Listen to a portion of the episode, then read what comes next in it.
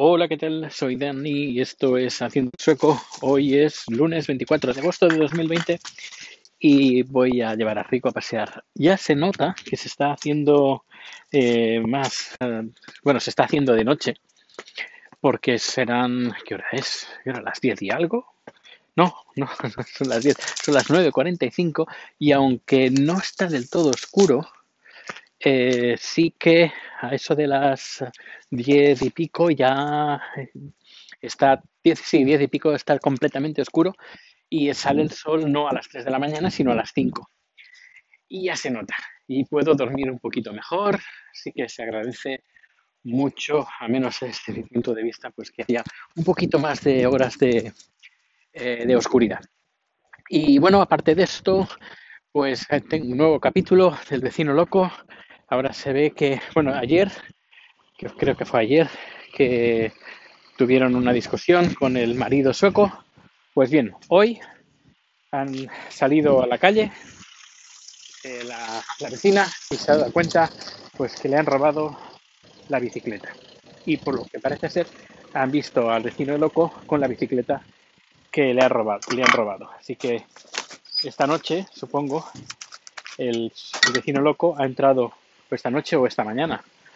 Ha entrado en el jardín de la vecina y se ha llevado la bicicleta.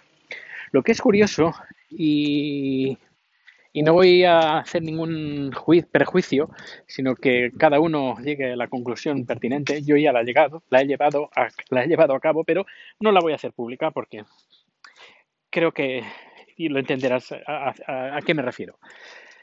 Esta chica eh, tailandesa hace unas, unas semanas, ella recogió del, del montón de basura que tenía el vecino, vecino sueco, fuera, había una, un secador de pelo, un secador de pelo que no era suyo. Me refiero que no era, no es del, del, del sueco, sino ah, finalmente era de ella. Es un, un secador de pelo que se lo dejó a su amiga tailandesa pero su amiga tailandesa se fue casi por patas de su casa con, el panorama que tenía con su marido y al final pues ella vio el secador de pelo y dijo, uy, pues ahora que no hay nadie, aprovecho, está todo esto lleno de basura, pues me, llevo a ver, si, a ver si funciona el secador de pelo y se lo llevó. A cabo de 10 minutos de llevárselo vino la policía y preguntó si alguien había entrado en el jardín de, de ese vecino sueco. Que no había nadie, supongo que alguien, de, seguramente un, sueco, total, estoy totalmente seguro que quien llamó fue un sueco. Pues bien, han llamado a la policía de que le habían robado la bicicleta, que habían entrado en su jardín. Eh, ¿Tú te crees que ha, venido la policía? No, no ha venido la policía. Y incluso la última vez, bueno, ayer que también llamaron a la policía sobre, sobre las amenazas, tampoco vino la policía.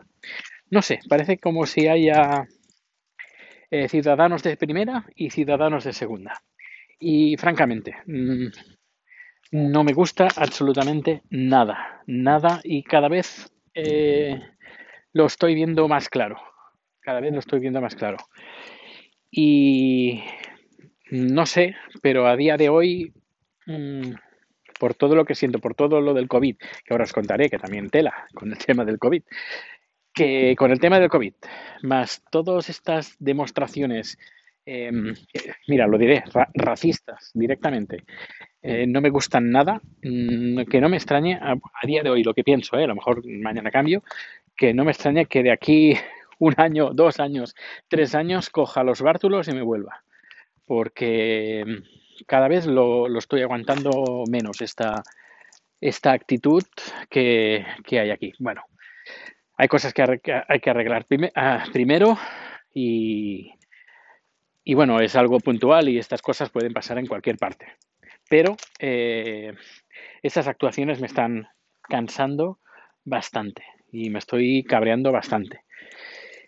Y eso sí, la jubilación aquí no, directamente no. Y por eso no, te, no os extrañe que, la mucho, que los suecos, eh, y, no suecos, la mayoría de la gente que vive aquí, que se viene a vivir aquí, cuando la gente se jubila, pues eh, lo que hace es irse. Pues, pues bueno, ya me imagino los motivos. Bueno, pues eh, sobre COVID. eh, ya se ha confirmado, que ya lo ha dicho el, el TECNEL, ese el responsable sueco de la pandemia, que eh, quien va a, tracear, bueno, quien va a hacer el seguimiento de las infecciones que pueda uno tener, eh, con quien se haya, alguien, alguien que haya salido positivo, y ah, pues en España pues hay la gente, hay una gente especializada pues que te preguntan, oye, ¿con quién has estado? Con fulanito y menganito, oye, dame los teléfonos que me voy a poner en contacto con ellos. Y esto lo que hacen rastrear las infecciones, los contagios. Bueno, pues aquí te lo vas a hacer tú. Tú tienes que llamar a tus contactos y tienes que eh, hacer una lista de todos los contactos y ponerte en contacto con ellos y, es, y hacer una lista, un documento y enviárselo al doctor, a tu médico. Eh, en cambio, bueno, si estás enfermo y no puedes hacerlo, pues bueno, te, salvas de eso. Pero si tienes poca fiebre y puedes hacerlo, pues estás obligado a hacerlo. ¿Qué va a pasar? Pues que la gente va a pasar de hacerlo. Eh, dirá, oye, que has salido positivo. Ah, sí. ¿Y con quién has? Pues tienes que hacer una lista con quién has estado. Ah, pues estuve con la vecina. ¿Ya está? Ah, sí, sí, estuve solo con la vecina. Y ya está. Y la gente va a pasar de hacer la, de la lista, porque lo sé, porque si me toca a mí, yo francamente voy a pasar, porque no, no es mi trabajo, eh, deberían de hacerlo ellos. Podrías pensar, no, es que los pobres suecos no tienen recursos, pero es que tienen recursos para otras cosas, para otro tipo de, de infecciones, y ahí sí que hay.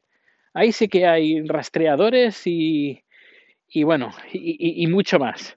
Pero cuando se trata del COVID parece que, no sé, parece que les interese. Les interese pues que la gente se contagie, que la gente mayor eh, pues se muera, pagar menos, eh, menos jubilaciones y, y, la gente que tiene pues ya infecciones y tiene otras carencias, otras enfermedades y otras patologías, pues bueno, se mueren, pues mejor, así habrá menos gasto que, mantener. Eh, vaya, es, lo, es como lo veo yo, porque ya me dirás, si dicen es que no tienen rastreadores para nada, para ningún tipo de enfermedad, que no hay recursos, no, pero para algunas cosas sí, para otras no. Para las, las infecciones esas que, que, pueden coger gente joven, sí que hay, sí que hay. Eh, con gonorrea, clamidia, sífilis, etcétera, etcétera. De esas sí que hay, sí que hay recursos. Pero en cambio, cuando se trata de una enfermedad, una infección que quien lo pasa peor, pues es la gente mayor, pues no, para eso no. Da que pensar, ¿eh? Da que pensar. Y es algo que, pues, francamente, me sulfura, pero por eso intento no ver las noticias, pero al final, pues, quieras o no, pues alguien retuitea algo y de aquí, de lo que pasa en Suecia, y nada, yo lo comparto muy alegremente, sobre todo alegremente, aquí en el podcast. Y bueno, aparte de eso, pues a nivel del clima que está, pues como de la noche a la mañana, las temperaturas han bajado como eh, unos 10 grados casi, diría no, quizás no 10, pero 5 tranquilamente. Si estábamos teniendo temperaturas de 25 grados, 26, 27 grados tranquilamente en estos últimos días, pues estamos pasando a temperaturas de 18, 19, 20 a lo, a lo máximo. Y temperaturas nocturnas de 8, 9, 10 grados.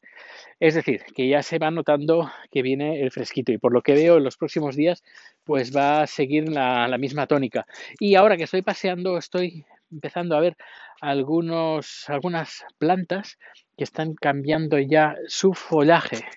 Eh, las hojas están volviendo eh, un poco amarillentas y es decir, que el otoño lo, lo tenemos a la vuelta de la esquina.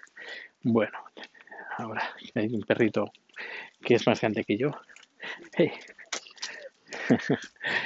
bueno, eh, pues que se, va notando, pero no se lo puedo decir a Chat porque eh, a él le coge depresión.